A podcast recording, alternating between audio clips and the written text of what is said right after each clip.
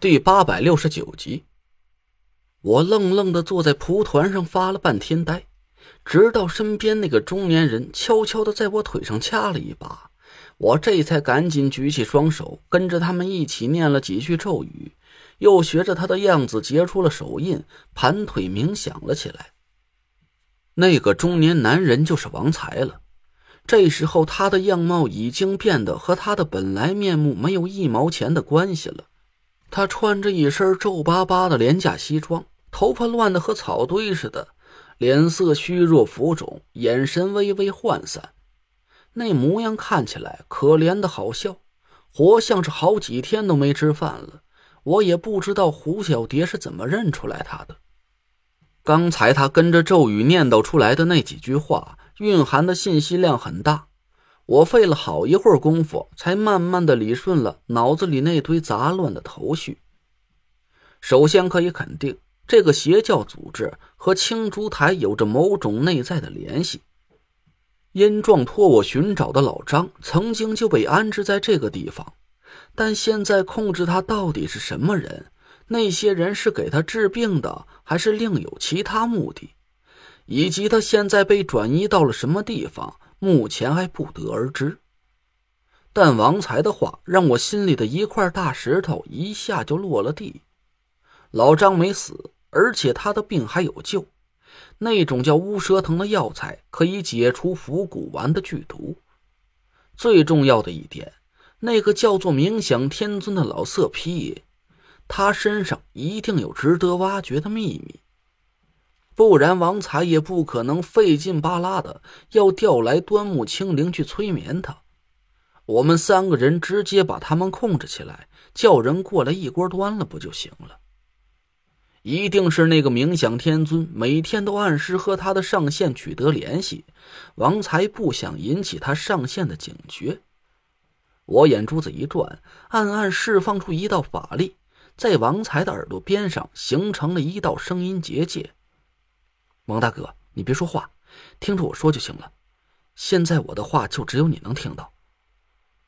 王才的身子僵了一下，眼睛里闪过了一道惊喜，不过他脸上倒是没动声色，嘴里一边念叨着咒语，一边悄悄点了点头。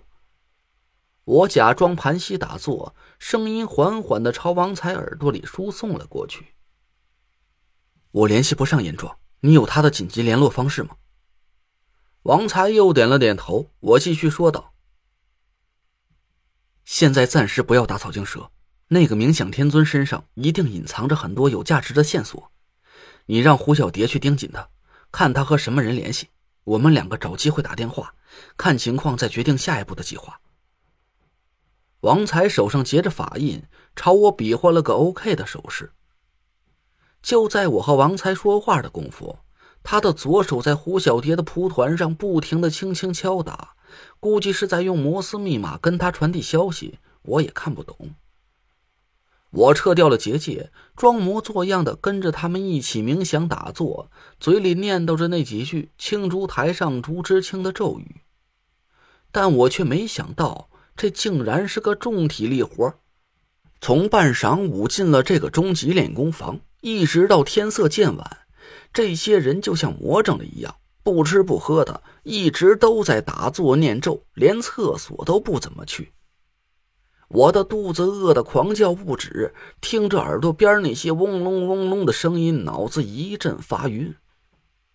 中途还有个差不多五十来岁的妇女昏了过去，人群发出了一阵骚动。刚想把那个妇女扶起来，那个船工长老却脸色大喜。可喜可贺，他已经修炼到进阶高级法力的紧要关口，快把他送到旁边的静室里，让他独自冥想，一举突破法力瓶颈。几个人七手八脚的把妇女扶走，我茫然的看着传功长老那得意的脸色，不知道他到底要搞什么名堂。那个妇女明摆着就是饿晕了过去，给他点吃的东西，他就没事了。为什么要单独把他关在一间屋子里继续修炼呢？这一旦闹出人命来，他们就不怕坐牢枪毙吗？我回头看了看王才，他悄悄地朝旁边那间屋子努了努嘴，看起来一两句话也解释不清楚这个境界高级法力到底是什么意思。过了一会儿，几个人重新回了屋里，我们继续打坐。我一边跟着他们冥想，一边用神识探查着旁边的那间净室。没多一会儿，就恍然大悟。妇女被送进那间单独的屋子后，右护法就进去和她说：“现在他已经修炼到了一个境界的关键时刻，只要服下冥想天尊赐的仙药，就能拥有高级法力了。”妇女饿得头晕眼花，一个劲儿的哀求右护法给她点吃的喝的。右护法阴笑了一声：“嘿嘿嘿。”红尘烟火会让你积攒的功德和法力毁于一旦，在境界之前，你不能吃任何东西。现在你只要供奉三万块钱的福元，就可以服下仙药，然后就有东西吃了。我，我身上所有的钱不都给你了吗？我哪还有钱呢？妇女有气无力的哭了起来。右护法狞笑了一声：“哼，拿着。”给你家里人打电话，我让你怎么说你就怎么说。要是敢胡说八道，天尊会废了你的功力，让你走不出这个院门。妇女饿得实在是受不了了，只能按照右护法的指示打了电话。我气得头顶都快冒烟了。原来他们是用这种办法逼迫教众不停的跟家人要钱，达到他们敛财的目的。就这么一直冥想了，估摸着足有六七个钟头，传功长老才站起身来，但没让我们出屋。几个五大三粗的打手模样的人抬着一个水桶进了房间，发给我们每个人一个小碗，舀了半勺稀汤寡水的饭来，让我们吃饱了继续修行。我看着那碗里能照出人影的汤水，总算是把这个邪教组织的敛财手段给搞明白了。谁饿得受不了了，就要给家里打电话要钱，不然就只能靠着每天喝这点稀饭维持着生命。说白了吧，每一个教众都是一台可以无限压榨的提款机。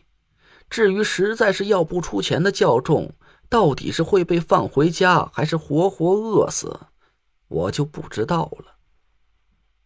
大家发疯了一样的喝完了稀饭，打手们收走了碗，有几个人苦苦哀求他们再给点吃的。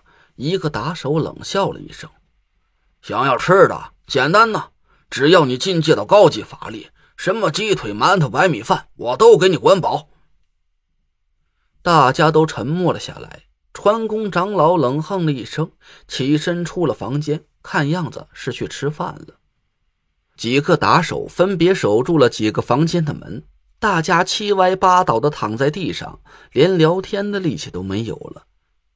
王才朝胡小蝶挤了挤眼睛，胡小蝶会意，走到门口和一个打手说了几句话，借口上厕所出了门。我和王才挤在一个墙角里，用一道声音结界把我们两个人罩了起来。王大哥。现在可以说话了，你都打探到什么线索了？